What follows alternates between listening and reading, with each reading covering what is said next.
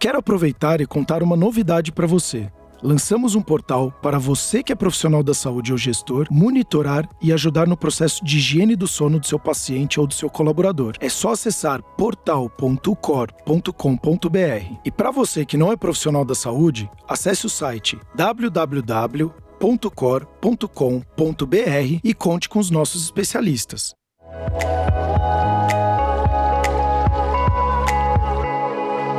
Cor cuidando de você. Olá, mais um episódio Cor Cuidando de Você. Eu, Sérgio Bruni. Esse é um assunto muito interessante, porque aí eu vou falar durante aqui o programa, mas eu já fiz alguns retiros. Eu não sou uma pessoa de yoga, não pratico yoga, mas quero saber também se é yoga ou yoga, enfim. Mas quando eu faço meus retiros, eu fiz aí cinco, seis anos seguidos, eu faço meu retiro, fico uma semana, dez dias sozinho. E o yoga, ele faz parte do retiro, né? Além de fazer um trabalho de alimentação vegetariana, então todo um trabalho de meditação. E então eu achei um assunto muito, muito legal. Tenho acompanhado você, esse convidado muito especial, o Carlo Guaranha, né? E seja muito bem-vindo. E assim, a gente falando na prévia, Carlo, eu achei super legal. Como eu te falei, eu não sou um praticante do yoga, tenho vários encurtamentos aqui, no, até por conta do tênis que eu jogava, então eu tenho uma dificuldade grande de ficar sentado, fico todo estirado no chão, então isso para mim sempre foi uma grande dificuldade, o alongamento mas eu acho muito, muito interessante. E quando a gente vem aqui no canal, né, fala cuidando de você, uh, eu sempre enxerguei que a meditação, o yoga, eles são práticas muito, muito importantes e fundamentais, pelo menos a meditação, sempre na minha visão, para a gente trabalhar principalmente agora essa questão de, da pandemia, onde as pessoas começaram a ter burnout, muita informação, é, ansiedade. O Brasil hoje é o país que tem o maior transtorno de ansiedade do mundo. Então, quando a gente vai para essas questões que já foram vistas como muito holísticas, né? E hoje eu vejo que, de fato, ela é muito mais profunda do que uma terapia holística. Eu vejo uma importância muito grande na vida das pessoas. Eu tenho praticado bastante meditação nos últimos tempos e eu vejo sim um impacto muito grande na minha vida. Então, seja muito bem-vindo. Vai ser um papo muito, muito interessante para a gente poder ter. Obrigado, obrigado pelo convite. É um prazer estar aqui tá contribuindo aí para essa plataforma que já tem muito conteúdo, já tem muito é. ouvinte, né? Fico feliz aí por, uh, pelo trabalho que está sendo feito por conta dessa busca de melhoria né, da saúde, porque uma coisa que eu noto muito hoje em dia, como tu, a gente estava falando ali na prévia, 80% das pessoas têm problema de sono no Brasil e a grande maioria delas não sabe. Né? Então a gente esbarra nesse problema da falta de sensibilidade, na falta de propriocepção das pessoas, né? Então, uh, hoje em dia tá difícil até da pessoa ter essa capacidade de autoobservação sensível e perceber, olha, eu não estou dormindo muito bem, olha, eu estou com a digestão ruim, olha, eu estou com a atenção inconsistente, né? Então não existe muito essa, esse aprimoramento da sensibilidade e isso acaba dificultando muito a melhoria, de modo geral, das pessoas em qualquer aspecto que seja, né? Então, eu acho super interessante e um dos reels lá que eu, que eu, que eu vi que vocês deram uma olhada é o, o negócio lá da colher, né? O teste de sono e tal. Pesquei aquilo ali de uma pesquisa que fizeram lá na Universidade de Chicago, que foi, eu postei e fiz aquele vídeo justamente para que as pessoas pudessem perceber né, o problema de sono que elas têm e não, não, não sabem, né? E foi impressionante, porque aquele vídeo viralizou, né? Teve muitas visualizações, alguns milhões. A maioria dos comentários ali era o seguinte, cara, eu, eu com certeza rodaria na, na, no primeiro minuto, né? Então, assim, realmente é um problema. Poucas pessoas sabem, né?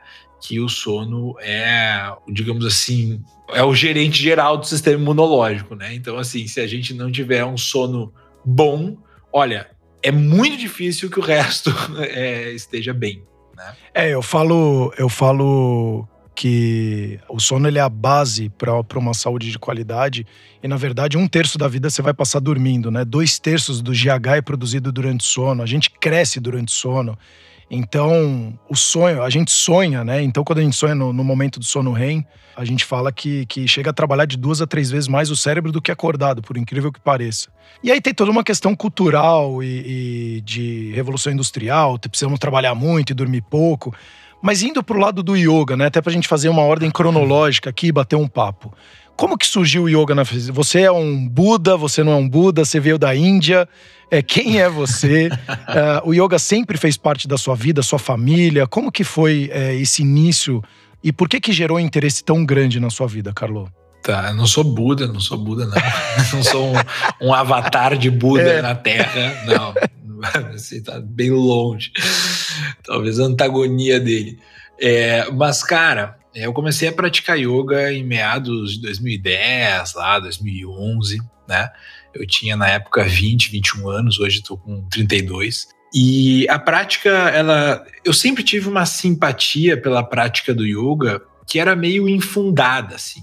Porque eu nunca tinha visto realmente, nunca tinha conhecido ninguém que praticasse, nunca tinha visto como é que era uma prática, mas de algum modo, uh, essa questão da meditação, do yoga, da introspecção, sempre fui uma pessoa mais introspectiva, né? Essa questão da introspecção sempre me chamou de algum modo a atenção e eu via, né, todas essas nuances dentro do yoga, né? Não sei te dizer muito bem o porquê que isso me chamou a atenção, mas é uma coisa meio de destino, assim, né? Bom, primeira vez que eu fui tentar praticar, foi lá com 15 anos, né, 5 anos antes do evento de eu fazer minha primeira prática, e eu não consegui praticar porque era muito caro na época. Né? Então não tinha dinheiro, né?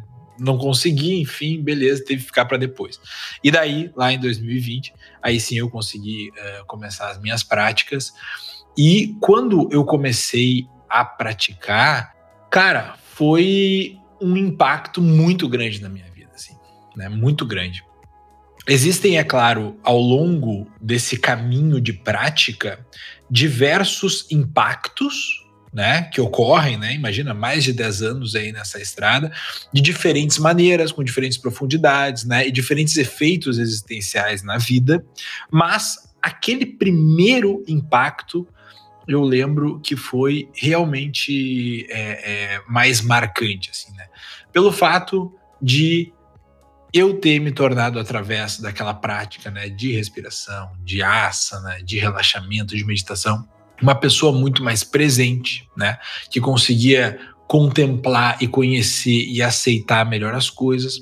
E consequentemente a minha vida, né, por também aprimorar essa sensibilidade, né, interior, ela se tornou de algum modo mais viva, né? É como se eu tivesse no período anterior meio amortecido, né? meio adormecido, e quando eu comecei a praticar é como se voltasse uma sensibilidade, voltasse uma vida. Né? E isso, claro, tem impacto em diversas áreas da minha vida. Né? Impacto nas minhas amizades da época, impacto na alimentação, impacto nos meus planos para mim mesmo, impacto nos meus estudos, impacto no meu sono, impactou tudo, né? Porque quando a gente fala de modificação na percepção, né? Bom, é o epicentro de tudo.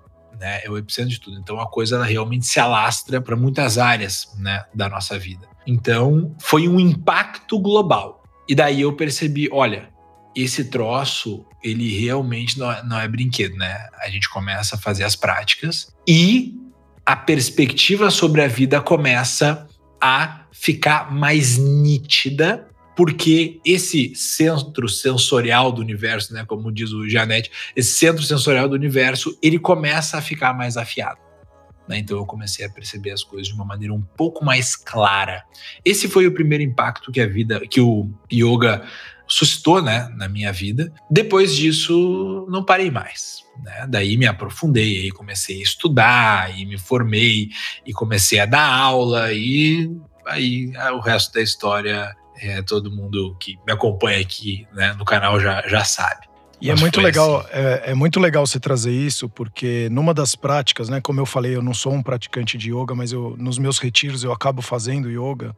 Teve dois momentos muito marcantes. O primeiro deles, eu fui para Chapada dos Veadeiros, uh, no Osho, que é o Sargan, que é o, o, dono, é um americano que meio que foi deserdado da, da, da, família porque ele viajou o mundo inteiro e o pai achava que ele era maluco, né? E, e ele acabou encontrando uma terra muito, muito energética que era o, o, local ali no Valparaíso, mas não onde a grande maioria das pessoas vai, né? Você pega a estrada, entra a uns 30, 40 quilômetros para dentro do meio do mato e você acaba caindo lá. Então, dormi no meio de aranha, eu tenho aracnofobia, então foi uma loucura. Mas a conexão foi tão grande, Carlo, tão grande, depois de sete, oito dias de prática, que a gente estava no rio ali na frente, é, olhando pro, pro rio assim.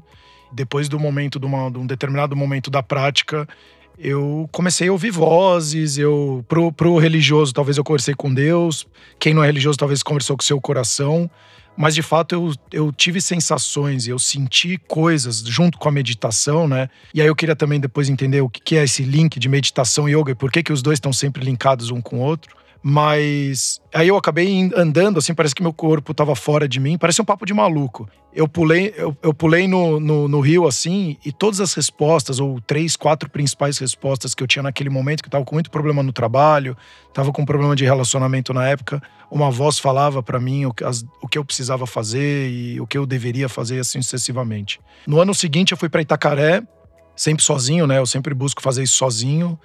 E fiquei lá uma semana, dez dias também em Itacaré, se eu não me engano. E depois, no último dia, eu tava fazendo aula de yoga e, a, e eu contei essa história para uma mulher, que era uma americana, uma havaiana, que tava dando aula para mim. E ela falou: Cara, o hotel, a pousada que você tá, eles não estão mais com o espaço, então vamos lá no, na frente da minha casa lá. E era numa comunidade mesmo, né? Lá dentro a mulher loira de olho azul, branquinha, a gente entrando no meio da comunidade ali. Então foi super legal, assim. E aí entramos no, no, no, no balcone da casa dela, ali da varanda, e começamos, ela falou, eu quero fazer as posições de dos chakras em yoga, né, e, e meditação.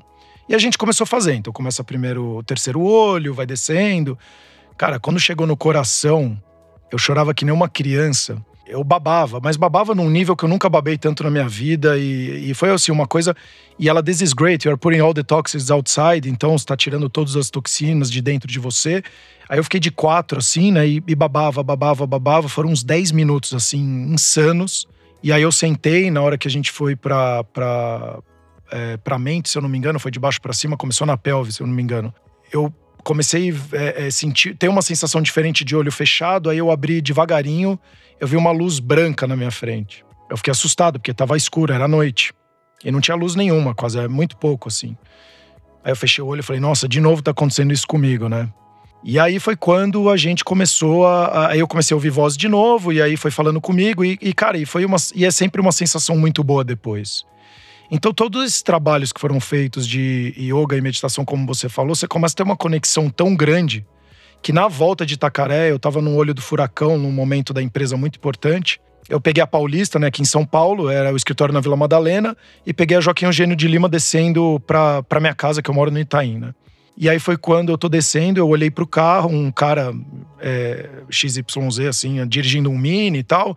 Olhei e falei, nossa, um cara mais velho, assim, com os quatro vidros para baixo. Eu falei, pô, cara boa pinta, gelzão pra trás. Eu falei, porra. Aí eu olhei e falei, pô, esse cara vai bater em mim. Peguei o carro, acelerei, fui até a Brigadeiro Luiz Antônio, continuei acelerando. Eu falei, preciso fugir desse cara. Então eu visualizei tudo o que ia acontecer. Eu parei num farol, que era na Caconde com a Brigadeiro Luiz Antônio. Cara, deu um minuto e meio, bum, explode na, minha, na bunda do meu carro. Assim, a hora que eu olho no retrovisor é o cara. Então eu tava tão conectado com as coisas que basicamente eu tava prevendo o que ia acontecer. E isso que você falou faz total sentido. Ainda mais eu vejo redes sociais. É, hoje, uma criança de seis anos tem mais informação do que o imperador de Roma, pra você ter uma ideia. Então, imagina o que está acontecendo com as pessoas com tanta informação. E, e é isso que você falou: você não tem tempo para parar para olhar quem é você nessa história toda, quem, quais são seus valores, o que, que você gosta, trabalhar o um mínimo do autoconhecimento. E aí, na sua visão, o que, que acontece com seu corpo, e aí eu falo por experiência própria, parece, de novo, parece que você fala, ah, você tomou um negócio, não tomei nada, é, só para deixar claro aqui, que parece que de fato é papo de maluco. E às vezes você conta para algumas pessoas, fala, ah, Sérgio, você tava muito louco. Eu falo, não, cara. É que quem tá preparado para ficar oito horas por dia fazendo todo um trabalho de imersão, porque às vezes você toma um remédio ou toma um alucinógeno, qualquer coisa, ele é muito rápido. E a gente tá na geração de, do shortcut, né, do caminho curto. E quando a gente vai para esses processos mais longos, mas o que, que acontece no seu corpo, na sua mente, de fato, quando você faz a prática de yoga? Olha, uh, a prática, ela é bastante. E até me fala, e até, e até desculpa te interromper, eu, eu tô ficando louco ou isso de fato é real, né? Porque. Não, assim, uh, tu não tá ficando louco, mas essas experiências místicas, né? Eu até tava fazendo, tava dando uma aula ontem sobre mística, né? A mística, as experiências místicas, o que, que é a mística, né? A mística é quando algo que está dentro do próprio universo ou encerrado dentro de uma pessoa se torna íntimo dela, né? ou seja, participa da intimidade dela. Então, estava lendo aqui, eu adoro né, esse estudo de mística, as experiências, né? Eu já tive experiências, enfim, muitos alunos meus já tiveram experiências. Essas experiências elas são particulares, né? Ou seja, é, assim, essa, esse, um ser transcendente pode ser exposto né, para ti na forma de uma luz branca, na forma de uma presença muito profunda, na forma de uma montanha, na forma de, enfim, inúmeras coisas. Né? Essas experiências elas são muito particulares, mas todas elas é, sugerem né, o conhecimento de algo que não participa de um universo que é apreendido pelos cinco sentidos. Né? E quando a gente faz a prática de yoga, o que, que acontece? Existe um enunciado né, antigo, né, védico, que diz o seguinte: eu não sou o corpo nem a mente, eu sou a consciência. Né? Quando eu falo isso, a gente já começa a poder costurar um pouco o significado deste autoconhecimento. Né? A palavra autoconhecimento significa que eu vou conhecer algo que é este auto. Né? Só que a grande pergunta é: quem sou eu? Né? Então, o alto, da palavra autoconhecimento, se refere a este eu. Porém, quem sou este eu no qual devo me debruçar para conhecer? Né? Quando eu falo de eu, eu falo também em um eu que permanece, em um eu que fica. Diferente, por exemplo, de pensamentos. Né? Pensamentos eles vêm e vão, emoções elas vêm e vão profissão, né? Essa, esse negócio que as pessoas brincam, ah, eu, eu não sou, sei lá, dentista, eu estou dentista. Ok, é uma coisa meio dã, assim, mas ao mesmo tempo tem o um fundo de verdade, entendeu? Por quê? Porque realmente a gente divide aí na raiz, né, do autoconhecimento o que é permanente e o que é transitório, né? Então, assim, quando a gente fala neste eu do autoconhecimento, nós estamos nos referindo a um eu que é permanente né? Que se revela, por exemplo, para ti naquela sensação de que tu é tu para ti mesmo e sempre continuará sendo, né? De certo modo, tu vai assistir a tua passagem, né, desta para uma melhor neste mesmo presente que tu vive hoje, né? Então, quando a gente fala de autoconhecimento, a gente fala em uma aproximação com o íntimo, né? E o mais íntimo seria este ponto imutável dentro de todo ser humano, né? Que é em si aquilo que a gente chama de consciência. Tá? Então, nesse ponto, eu chego no fundo da minha alma né? e conheço o que existe nesse fundo permanente, imutável. Né? Então, todas as experiências de, de, de autoconhecimento, elas vão nos levar ao conhecimento de certas camadas existenciais, camadas da realidade, né? Então, por exemplo, uma camada espiritual, né? Que existem várias explicações para uma camada espiritual. Então, por exemplo, a física quântica ela explica de uma maneira, os espíritas explicam de outra, os cristãos explicam de outra, o yoga. Explica... Então, existe de algum modo uma metafísica, né, que serve como base para a construção, para a existência desse mundo concreto. E ela é base justamente por ela ser mais perene, por ela ser mais verdadeira, porque os dias lá passam mais devagar, né? Então, quando a gente começa a mergulhar no autoconhecimento, o que que eu conheço? A profundidade do meu ser. Não essa camada mais óbvia, não essa camada da realidade que eu absorvo pelos cinco sentidos, mas sim algo mais profundo. Né? Então, em algum momento, né, o que acontece muito com os meus alunos do curso de formação, a gente pratica muito no curso, né? Então eu falo, olha, vai chegar um momento que vai ser difícil alguém enganar vocês, né? Por quê? Porque tu tá enganchado, tu tá conectado não com as palavras, não com a fisionomia, tu tá enganchado com a alma da pessoa. com o que existe por trás dos olhos dela. Então tu pega a incoerência no ato. Ou seja, esse autoconhecimento que eu faço para mim mesmo, ele é como o, o meu conectar mais profundo comigo e, consequentemente, com a realidade. Né? Então, existe uma mudança de relação comigo, que, de novo, como eu te falei lá no começo, é o epicentro para que eu mude a minha relação com todo mundo, né? Com o mundo também. Por isso que muitas vezes você encontra uma pessoa e você fala: Nossa, isso não tá me batendo, não tá legal isso aqui, mas a pessoa sempre me tratou bem, mas continua. É, você poderia dizer isso? Sim, porque tu nota uma falta de integridade ali. Alguma coisa se desintegrou, né? E tu percebe que aquela alma que tu vê, que tu te conecta daquele ser humano, né? Não está representada de maneira coerente com a palavra, com a expressão fugidia, com o olhar. Então tu nota essa incoerência, né? Porque a gente se conecta muito com a questão da verdade na prática do eu, com o que é, né? Que é o que é permanente. Então, esse, esse refinamento da percepção ele é muito chave né, na prática do yoga. E isso eu não consigo te explicar, né? E eu também nem estou aqui para isso, nem é a minha função. Né? A minha função é explicar o processo existencialmente, né? Uma narrativa sobre isso e também provocar isso nos meus alunos. Mas com relação a essa parte da percepção, da espiritualidade, do autoconhecimento, a gente caminha para este lado, né? Em linhas gerais, claro, né? A gente poderia esse tipo de assunto dá para a gente ficar a eternidade aqui conversando, né? eternidade. Né? Mas em termos de saúde, né? Ou seja, o, o, o, o yoga ele tem um impacto filosófico, ele tem um impacto existencial, ele tem um impacto psicológico muito grande na vida da pessoa, mas ele também tem um, um impacto fisiológico né? E isso vai muito para o lado do wellness, né? Do bem-estar, que está relacionado aí com o sistema nervoso parasimpático, principalmente, ativação do nervo vago, aquela coisa toda. E foi o que elevou o yoga a esse patamar, né? De muitas vezes panaceia no mundo onde a ansiedade é o grande problema. E lá nos enunciados iniciais do yoga nós temos o yoga serve para silenciar a sua mente, né? Então a gente vê que a mente virou, né, para o ser humano em um mundo de muita informação, como tu estava falando, uma metralhadora, né? Eu sempre lembro daquele meme, né? Tira eu de perto de mim, é isso que as pessoas querem no fim das contas, né?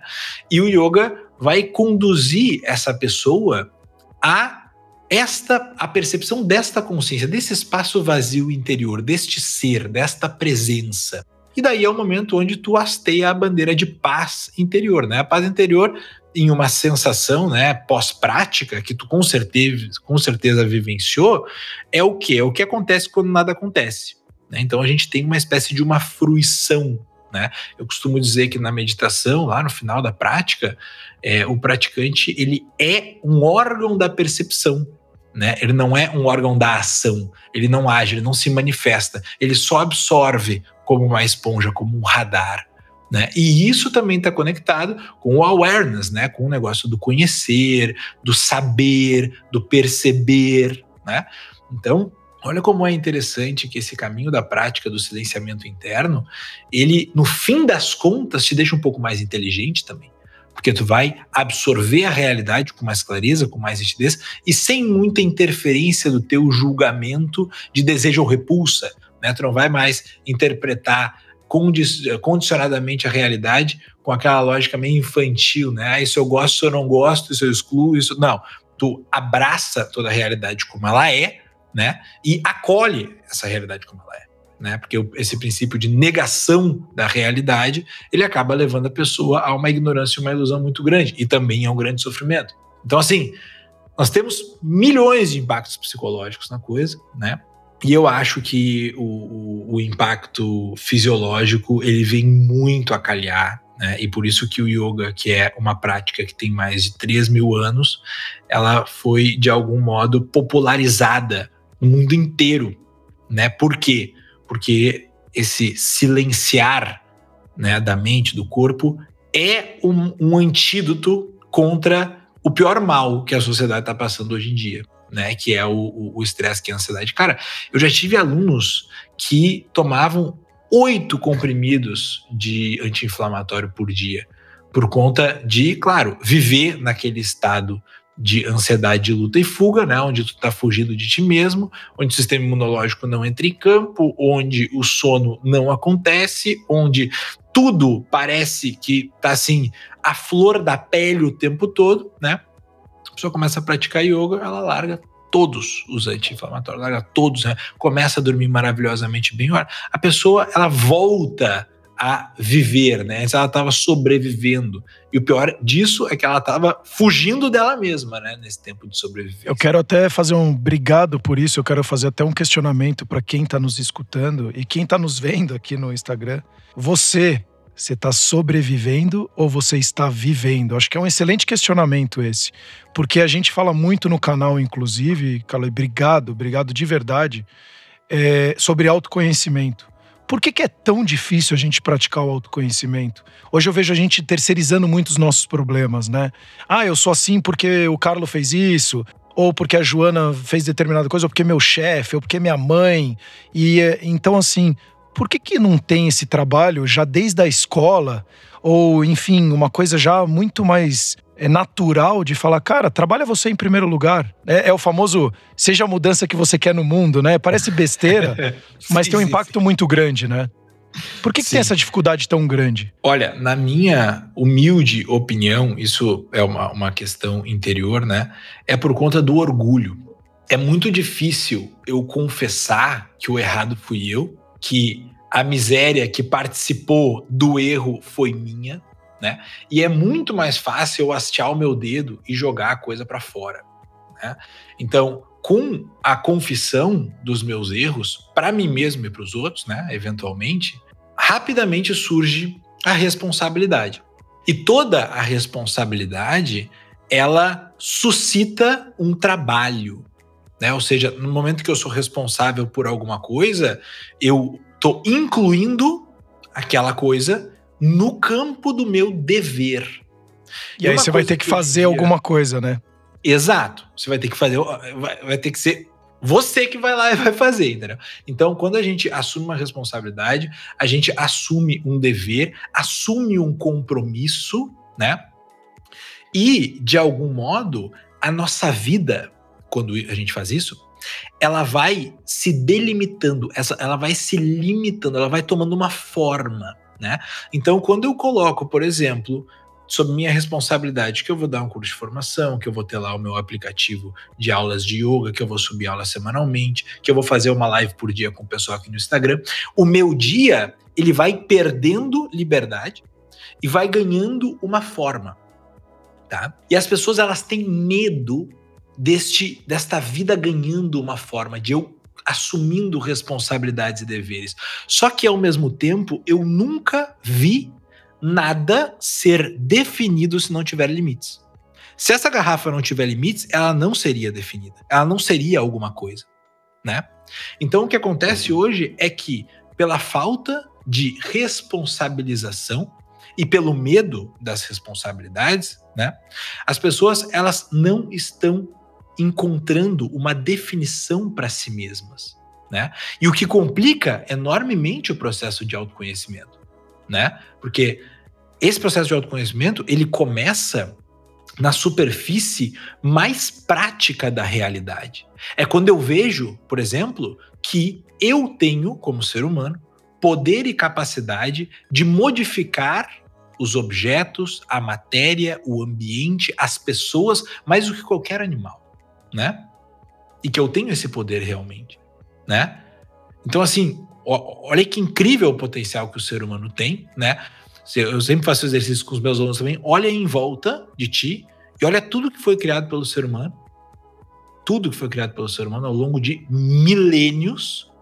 E olha como ele utilizou daquilo que foi criado pela natureza para criar o que ele criou. Então, assim, esses seres humanos que criaram alguma coisa, que trabalharam sobre alguma coisa, que deixaram uma herança para todos nós, eles assumiram uma responsabilidade em algum momento. Né? Houveram mães que cuidaram dos filhos, houveram pais que cuidaram dos filhos, houveram pessoas que sacrificaram dias e noites pesquisando algum conhecimento. Enfim, assumir responsabilidades, ao meu ver, é muitas vezes um processo de cura, porque tu participa da sociedade. Porque sempre tu assume uma responsabilidade, essa responsabilidade é para com o outro, né? Nunca é contigo. Esse negócio, muita gente pergunta, Carlos, como é que eu descubro meu propósito? Olha, descobri o que tu quer fazer para os outros, entendeu? Porque sempre o propósito também é para os outros, né? Então, é, eu acho que o autoconhecimento, ele pode nos enganar às vezes, né, por este nomezinho autoconhecimento, por ser uma coisa muito autorreferida, mas não é.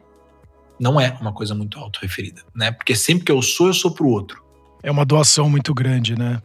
É. Então é, é aquilo que você planta e você colhe, né? Então é, é muito legal você trazer isso, porque a gente acaba achando que é, é, é, sou eu em primeiro lugar. Então tem muito, ah, cuide de você em primeiro lugar para depois você cuidar do outro.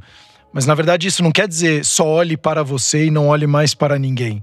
Sim, é, total. Né? Eu acho que é. assim, a questão do cuide de você, ela, ela é muito, muito verdadeira pelo sentido de que um soldado ferido não resgata outro. Né? Ele tem que ser resgatado. Se todo mundo precisar ser resgatado, todo mundo vai, vai morrer, entendeu? Então a gente precisa né, se fortalecer em diversos sentidos, né, intelectualmente, emocionalmente, espiritualmente, através do conhecimento, enfim, para poder, primeiro, ter em si uma certa fortaleza, uma certa autoconfiança, e segundo, para que isso sirva para outras pessoas também, né? Porque olha só essa questão de cálculo, foi uma coisa que quando eu me dei conta, ficou tão mais fácil viver. Se eu, Carlo, ajudar a minha esposa, tiver prestando atenção e cuidando do meu amigo, da minha mãe, do meu pai, das pessoas que trabalham comigo, se eu estiver olhando para fora com um certo cuidado, todas essas pessoas vão ter um olhar de uma pessoa. Se todo mundo fizer a mesma coisa, eu vou ter o olhar, o cuidado, a preocupação, né? E muitas vezes a ocupação de todas essas pessoas que vivem comigo. Mas se todo mundo for apenas autorreferido, todo mundo sai perdendo, porque é só um olhando para um, na sua própria perspectiva, fechado no seu umbigo. Então, matematicamente, não é jogo né? Essa questão de eu viver apenas a minha vida. É uma coisa muito adolescente, né? Tipo, eu tenho que ser o melhor em tudo, né? A pessoa só pensa nela. Então, uh, eu acho que uma um passo importante né, desse autoconhecimento é perceber que todos nós, de algum modo, queremos uh, uh, nos dar bem na vida, mas que para isso aconteça nós dependemos necessariamente dos outros, né? Então é uma troca, é uma harmonia que tem que se estabelecer. Cara, senão não tem jogo. Ninguém ganha é, sozinho, eu... ninguém ganha a vida sozinho, nunca, ninguém nunca. vive sozinho, né? Até porque a felicidade só é plena quando compartilhada, né? Então, é.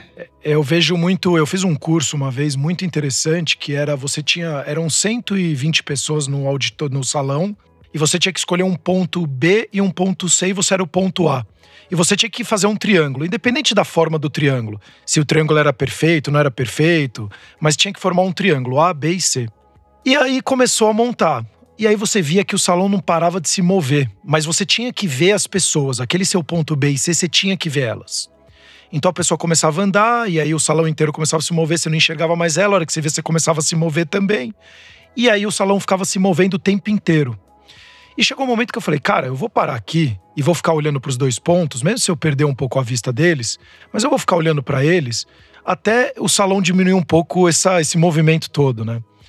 O salão começou a diminuir um pouquinho, aí eu olhei o plano, aí dei um passo só para o lado, não fiquei mexendo muito, consegui ver o ponto B, consegui ver o ponto C, até uma hora que o salão todo parou.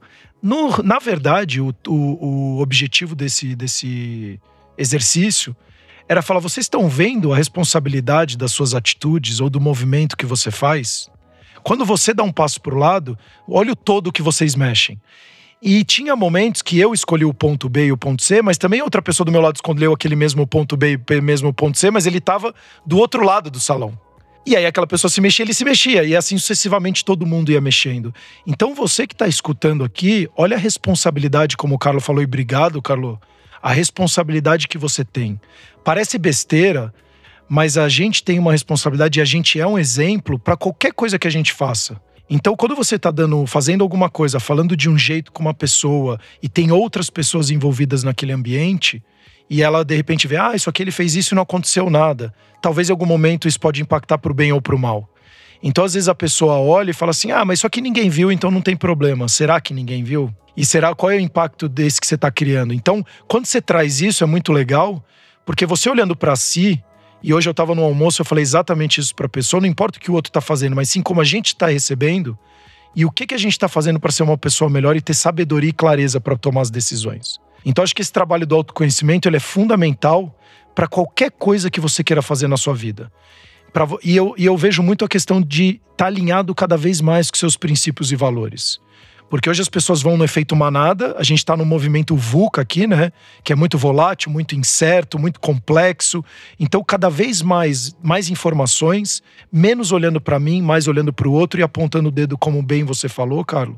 De falar, pô, não aconteceu isso na minha vida por culpa dele, por o acontecimento disso ou daquilo. Aonde que você se responsabilizou nessa jornada, porque eu acredito muito mais na jornada do que no resultado, em que momento você se responsabilizou e falou: não, se não está acontecendo do jeito que eu gostaria, o que, que eu vou fazer a respeito então para de fato mudar esse cenário? Então, muito, muito obrigado, porque sim, traz uma reflexão importante, e inclusive para quem está aqui na live e quem está escutando a gente, para sim levar um pouco isso para dentro de casa e tentar exercitar mudanças que sejam pequenas, mas é como a gente sempre fala, de grão em grão a galinha enche o papo. Então vai devagarinho, porque sim, você vai ter é, resultados muito mais interessantes do que querer de repente mudar o mundo, sendo que você não arrumou nem sua cama hoje de manhã, né?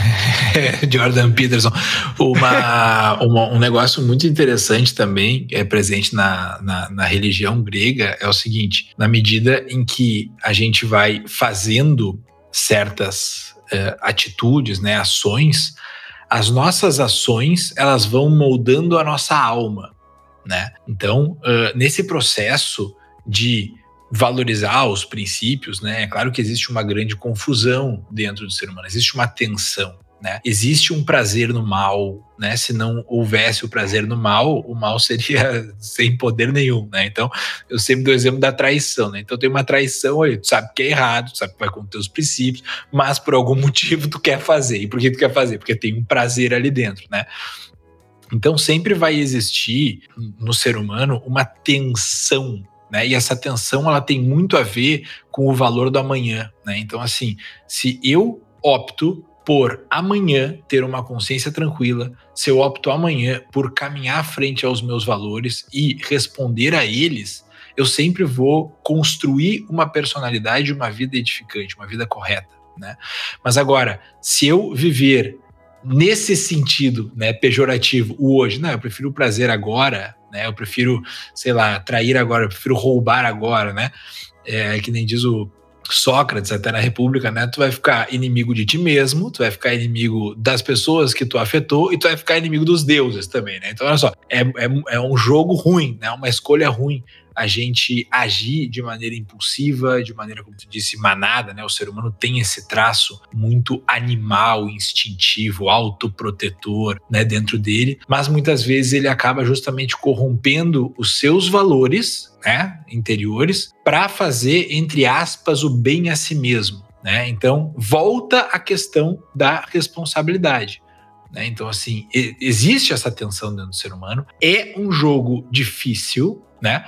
Mas o autoconhecimento, a meditação, a prática vai fazendo com que essa, esse emaranhado aí de movimentos internos, dessa tensão interna, ela se torne um pouco mais clara, né? E a gente consegue se movimentar um pouco mais orientado dentro desse campo. Como você consegue, então, dentro desse mundo maluco que a gente está falando, cheio de informações, fazer uma prática de yoga com essa vida estressante que a gente vive hoje?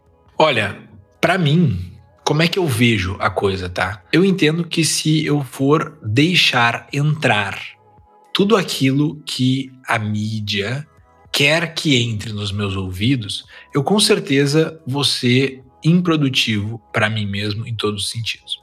Né? Mas eu, graças a Deus, posso criar, posso fechar a entrada do que eu quiser. Né? Então, assim, eu, Carlo, acordo todos os dias às 5h50 da manhã e, graças a Deus, hoje eu trabalho, eu começo a trabalhar só às 8, né? Mas já tive épocas em que eu trabalhava às 6 da manhã, chegava no lugar e mesmo assim eu acordava às 4 horas da manhã para fazer a mesma prática, né? Então eu acordo, faço é, minhas purificações, faço a minha prática de, de yoga, faço a minha leitura, o meu estudo, adoro ler, né? Depois paro, faço mais uma prática de pranayama e durante essas duas, três horas que eu tenho pela manhã, eu não acesso o celular, eu não falo com ninguém, eu vivo aquele aquele centro de treinamento pessoal, assim, meu comigo mesmo, né? Com as minhas coisas. E depois dessas três horas, essas duas horas, eu tô basicamente a serviço do mundo, né? Por quê? Porque eu já fiz o que eu queria fazer para mim. Para mim, eu já fiz tudo, cara. Eu não preciso cancelar um compromisso durante meu dia para fazer alguma coisa aqui. Eu posso trabalhar até as nove e meia da noite, que nem eu fiz ontem. Porque eu sempre tive a disciplina de deixar a preguiça de lado e priorizar algo que na verdade, numa esfera prática, não está na minha agenda, não tem prioridade. Então, assim, eu não sou aquela pessoa que eu preciso de um personal trainer para ir treinar, né? Eu faço meu treino, minha academia todos os dias. Por quê? Porque eu entendo que o espaço de tempo que nos é dado, ele, primeiro, não volta mais, e segundo, é para ser utilizado, né? Então, assim, qual que é o resultado prático na minha vida que cinco anos dedicando duas, três horas por dia à prática de meditação, yoga e leitura, adquirir, conhecimento, o que, que isso vai resultar na minha vida? Olha, eu te digo que isso revolucionou a minha vida. Agora, se eu não tivesse essa disciplina, né? Se eu durante o meu dia não me dedicasse tanto ao meu trabalho, ao cuidado com a minha família, e me dedicasse a ficar assistindo outras coisas que me são empurradas, eu não teria causado estes resultados, estas consequências. Então, eu vejo o meu dia a dia, né, de modo geral, não só com relação à prática de yoga, como um espaço, né, o tempo, para causar consequências. Então, eu sou causa só. E a consequência muitas vezes demora, mas eu tenho que plantar, eu tenho que ser a causa. E eu nunca posso reclamar daí vem de novo o que tu falou, de consequências que não existem, cujas causas eu não provoquei, né? Então o meu trabalho e a minha vida é, eu considero isso um plantio contínuo. Né? Eu quero, mim... eu quero, eu quero até, desculpa, fazer um convite para você que está nos escutando, você que está assistindo.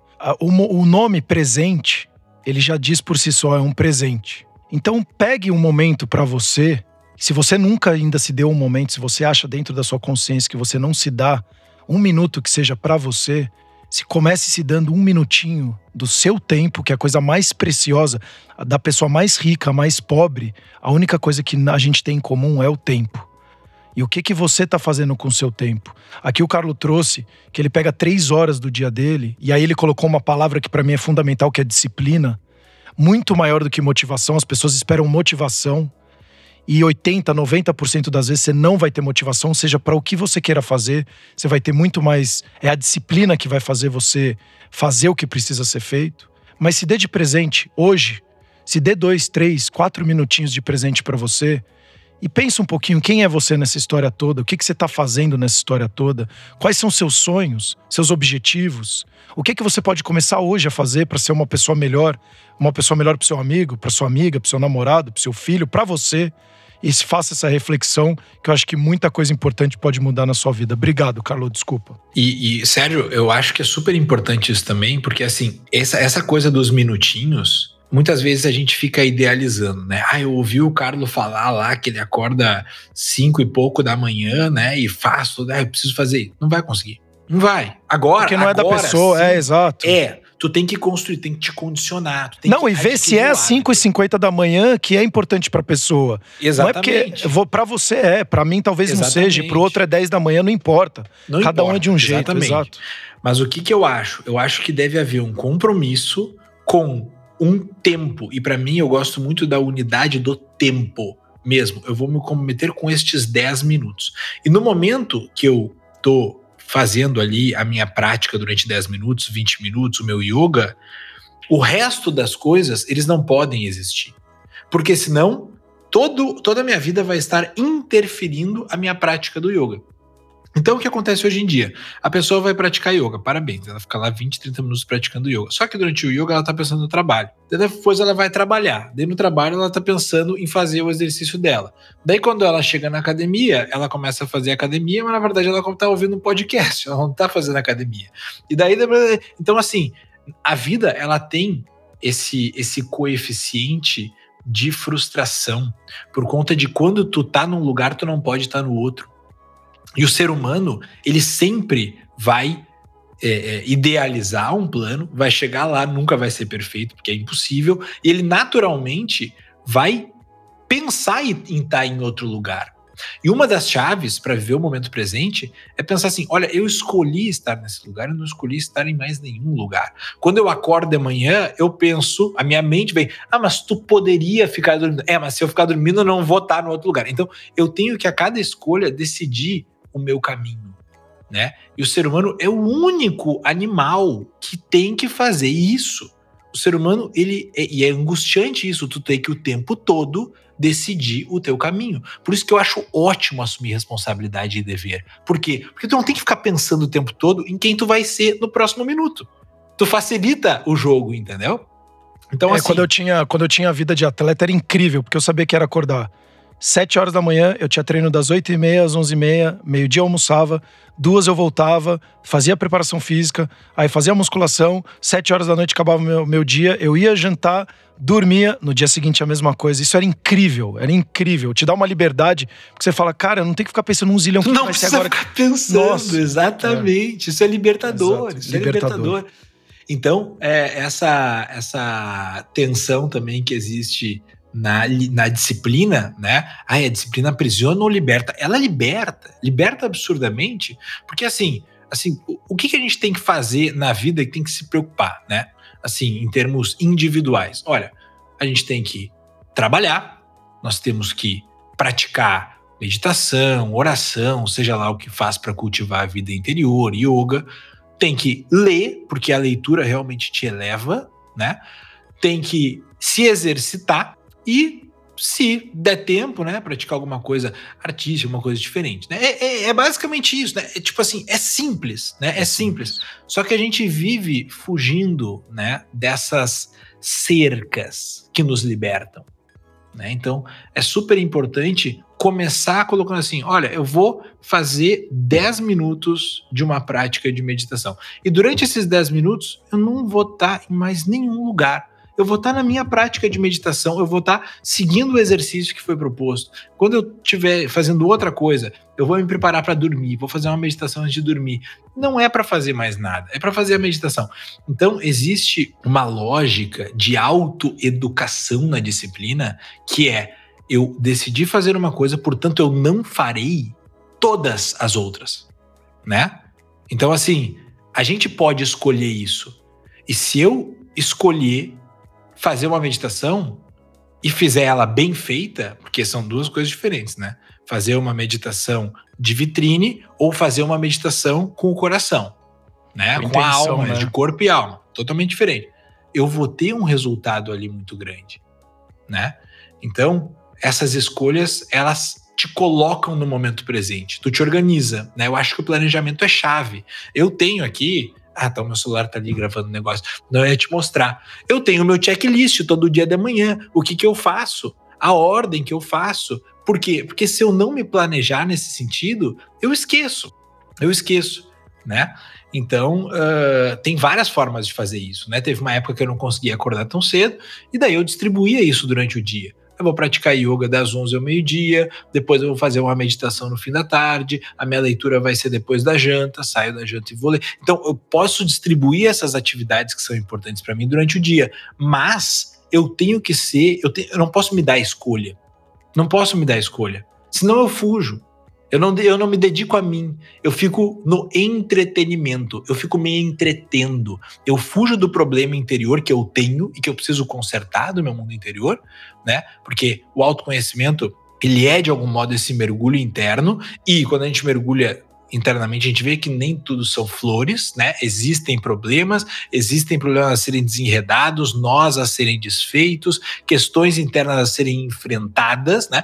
Não é um trabalho fácil, por isso que o nome é trabalho interior, né? O yoga é um trabalho interior e que nos leva muitas vezes a choro, nos leva muitas vezes a reflexões, a dias de trabalho né, espiritual, no sentido de pô, reatar relacionamentos que eu acabei mal, perdoar pessoas, isso aí, olha, começa a, a, fazer prática de meditação, tu vai ter uma lista de coisas para fazer para te reconstituir internamente, para te reintegrar, né? E isso a gente não pode fugir, porque senão a gente começa a fugir de nós mesmos e daí é, é só entretenimento, né?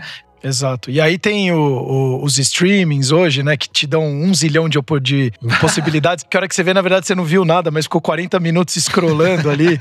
aí a hora que você vê, você ficou scrollando o Instagram também, mas não viu nada, só ficou scrollando.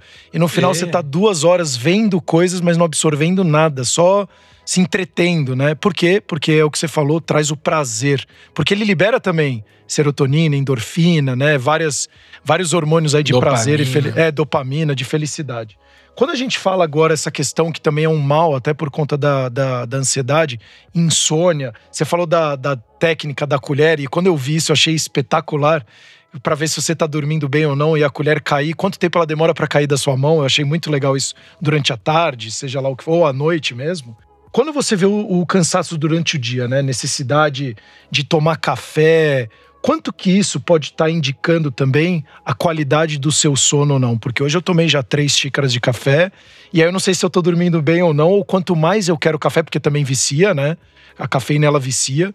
Então, o quanto que isso, a mais ou a menos, também é um indicativo da, da qualidade do meu sono, né? Olha, eu acho que tem muita questão do hábito no café. Sim né? No chimarrão aqui no sul também, muita é. questão do hábito, né? De tu estar fazendo alguma coisa. Por exemplo, eu acordo de manhã para ler, né? Pô, durante a minha leitura eu tomo um chá, tomo um café, tomo um chimarrão, tomo alguma coisa, porque é muito chato ficar ali só lendo, né? Então, então tem essa questão do hábito, né? Geralmente, quando as pessoas tiram o café, dependendo do nível né, do vício mesmo, da dependência química, tem dor de cabeça, fica mal, não sei o quê, mas depois de passar por um mau tempo ali durante quatro, cinco dias às vezes, a pessoa vê que ela não precisa mesmo do café, né? E tirar o café vai facilitar o sono.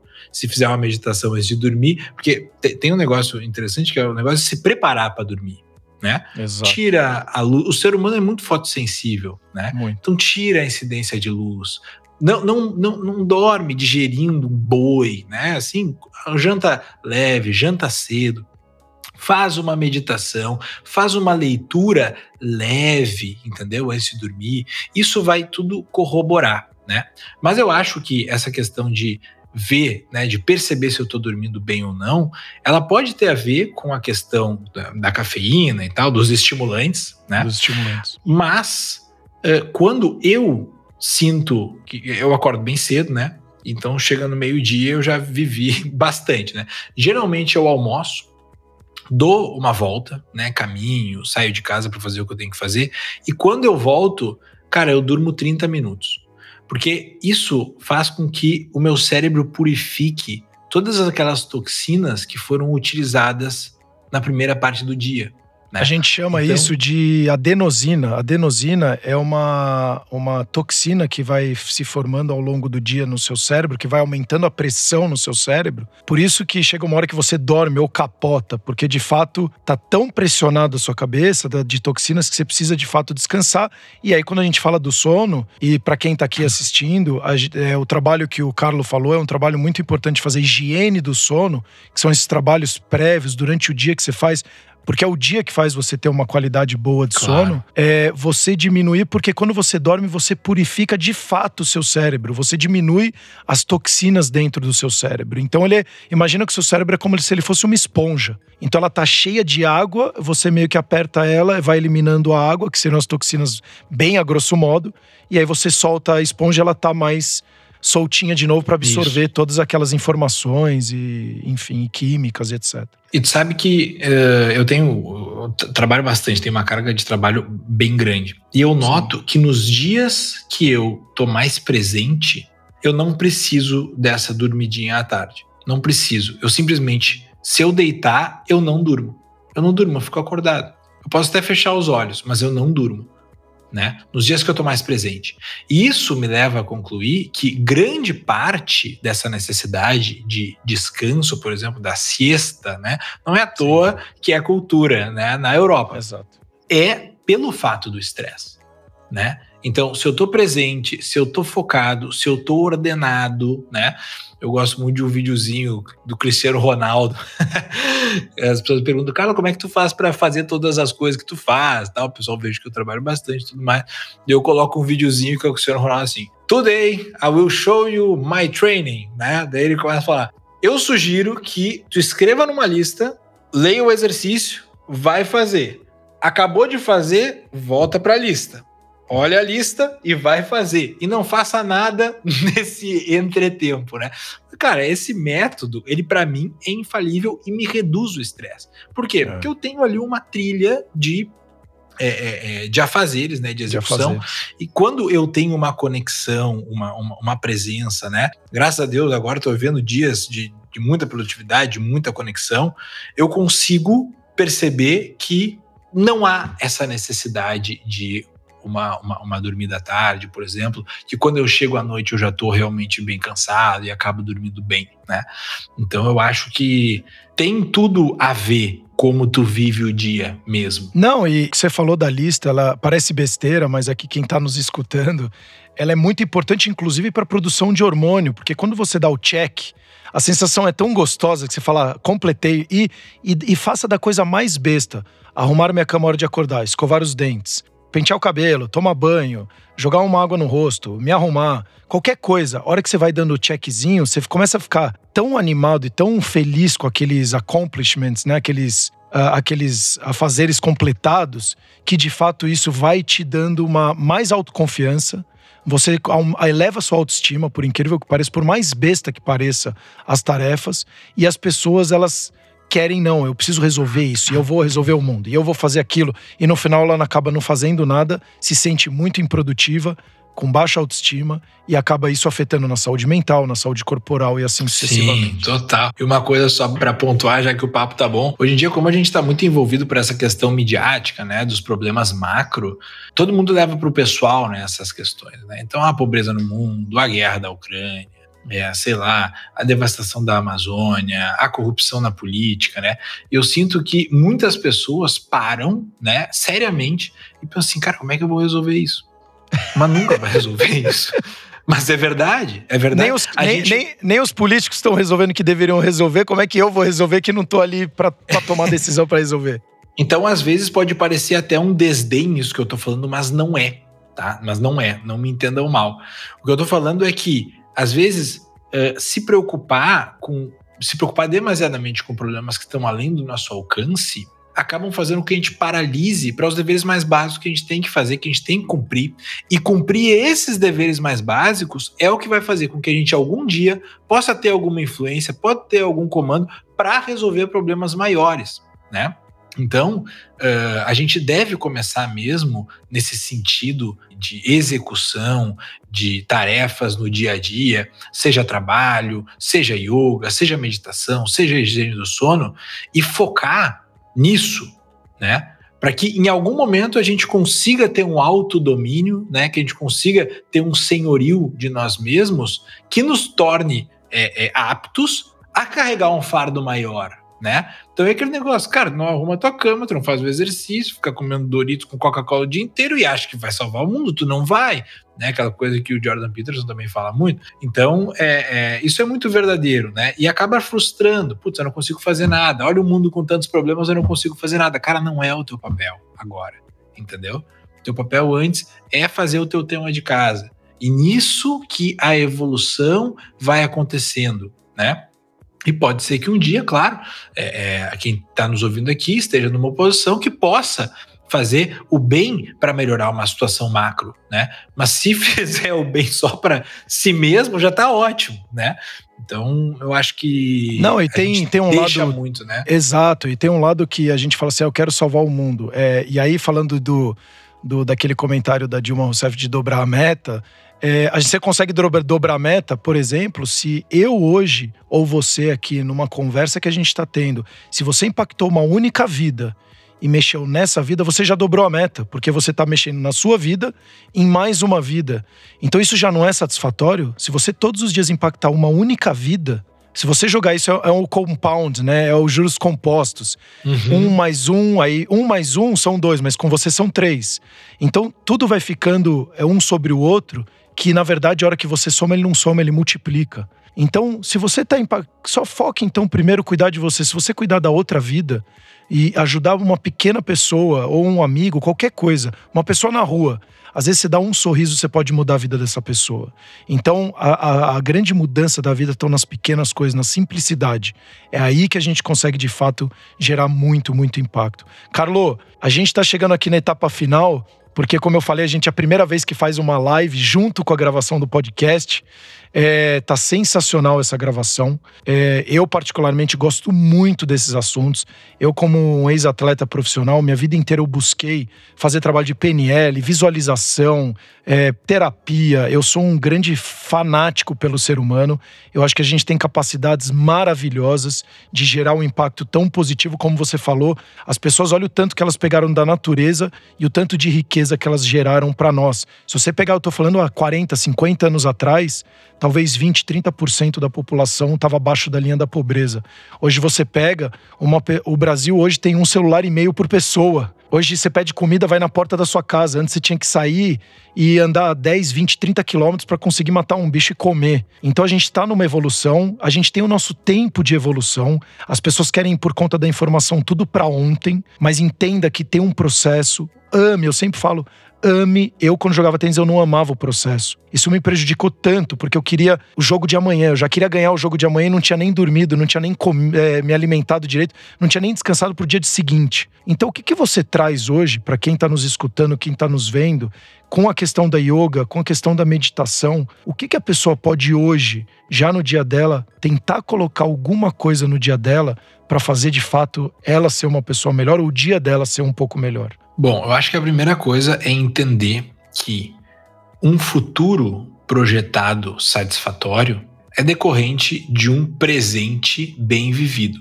Se eu tiver com a minha atenção é, 30% no futuro, eu já não estou 100% no presente e eu já não vou conseguir executar as minhas tarefas, seja de trabalho, seja de relacionamento, seja do que for, seja até a meditação que eu vou sugerir para vocês fazerem aqui agora, tá? Não vai conseguir ter um resultado 100% dessa atividade que está fazendo. E a mesma coisa o passado, né? A pessoa que vive projetada essa vida virtual, né? A vida virtual é a vida projetada, ou no passado ou no futuro.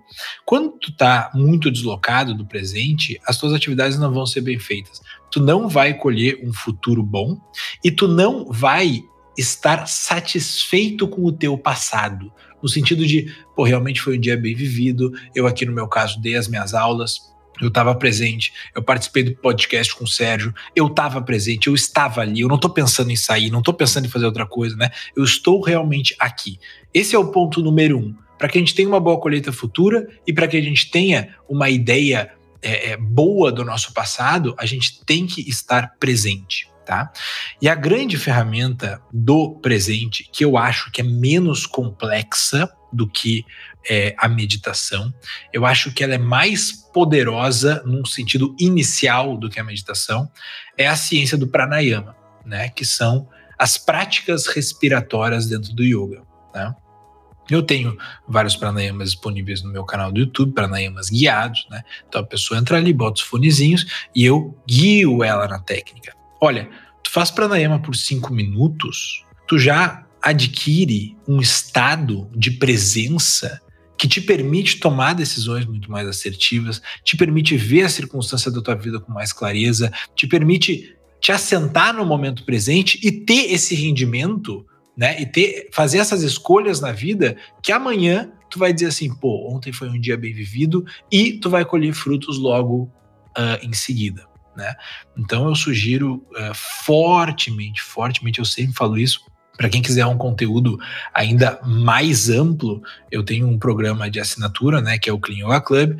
Tem um aplicativo lindo, a gente acabou de fazer, toda uma dinâmica, porque eu gosto desse negócio de minutos praticados, né? Eu anoto quantos minutos eu pratico por dia de meditação, de pranayama, como é que foi minha prática. Então tu seta as tuas metas e tal e pratica. Lá tem mais de 400 aulas, tá? Que o pessoal pode assistir, pode ouvir, pode fazer, pode projetar na TV, o aplicativo está 100%. E cara, isto tem o poder de mudar a vida, porque se não executar, se não fizer, se não colocar a mão na massa, não tem jeito. Não tem Entendeu? mudança. Ô, Carlos, não deixa eu ter. Eh, a gente consegue. Vou, vou te jogar aqui na, na linha da fogueira, hein? A gente consegue, e até por uma questão pessoal, eu tenho um dia ainda bastante controlado. Eu tô olhando aqui, eu tenho ainda mais umas seis reuniões hoje. A gente consegue fazer um minutinho alguma coisa agora? Vamos lá, vamos lá. Pô, legal. Eu sabia que era isso aí que tu ia me pedir. Mas vamos lá. ó, Stu, você tá aí, ó. Larga o celular, tem aqui, ó. Ele também tá gravando aqui. Vamos fazer isso aí, todo mundo, que vai ser legal. Vamos lá. Tá. Vamos lá, então. Começa encontrando uma posição confortável, ajusta o posicionamento dos pés, apoia as mãos nas coxas, com as palmas das mãos voltadas para cima, né? Um gesto já de recepção e entrega. Procura relaxar os ombros, o pescoço bem encaixado na linha da coluna vertebral. Começa fazendo uma exalação. Solta todo o ar residual dos pulmões pelas narinas e inspire projetando o abdômen para fora. Deixe que o abdômen se movimente ao inspirar para fora, para os lados. E ao soltar o ar, percebe que o abdômen só retorna para o lugar anterior. Não há esforço na exalação, tá? E agora, você vai contar 3 segundos de inspiração profunda pelas narinas, dilatando o abdômen, e exalar em 6 segundos. Ou seja, vai inspirar em 3, exalar em 6, o dobro de exalação. Tá? E aqui nós vamos associar uma última técnica, já de forma precoce, porque o tempo é curto. Na inspiração, a atenção repousa no abdômen. E na exalação, a atenção repousa na testa, relaxando a testa. Tá? Então, mantenha-se em silêncio durante alguns instantes inspirando em 3 segundos, dilatando o abdômen, atenção no abdômen, exalação em 6 segundos, atenção na testa, relaxamento da fisionomia. Nós vamos fazer mais três ciclos, vai? Não vai dar nem 30 segundos.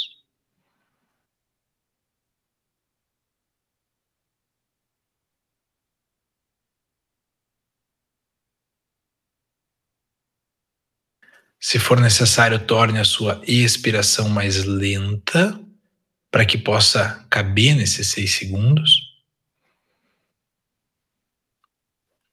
E esse último ciclo agora bem silencioso. Se quiser, pode até dilatar um pouco mais do tempo na mesma proporção. Inspire em 5, solta em 10. Inspire em 6, solta em 12. E quando finalizar, a próxima exalação, aí já encerra o exercício.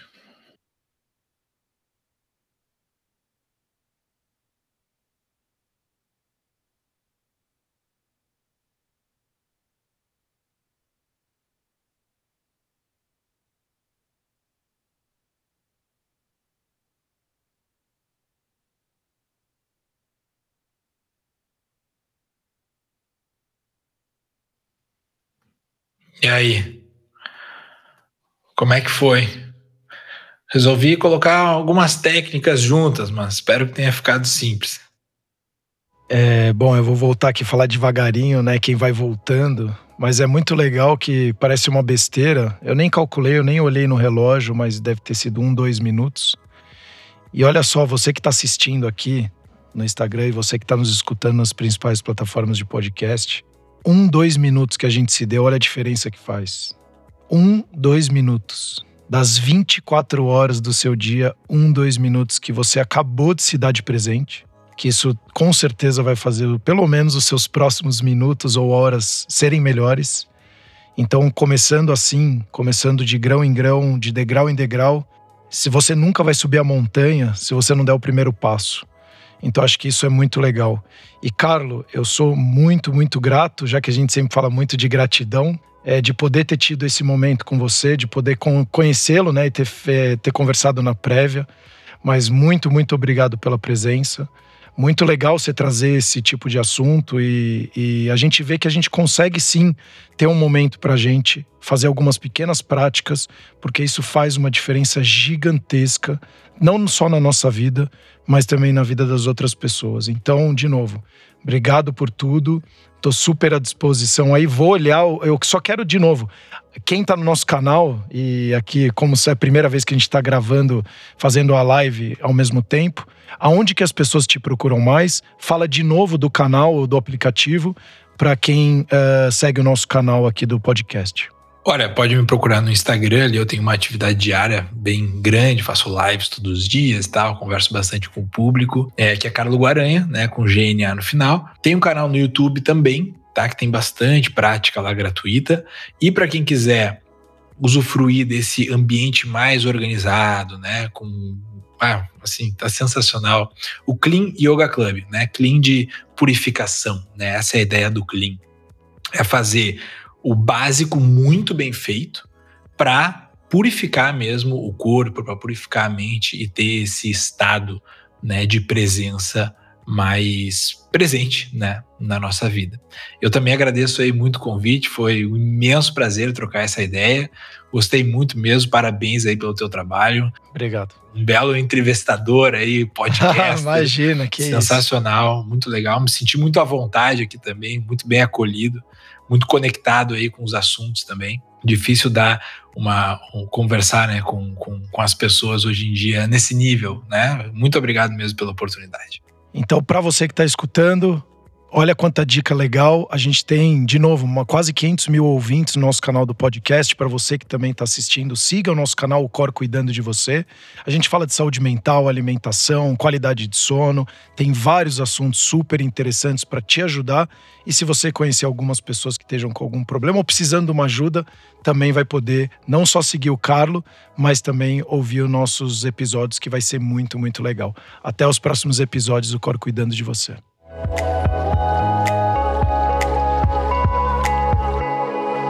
Cor cuidando de você.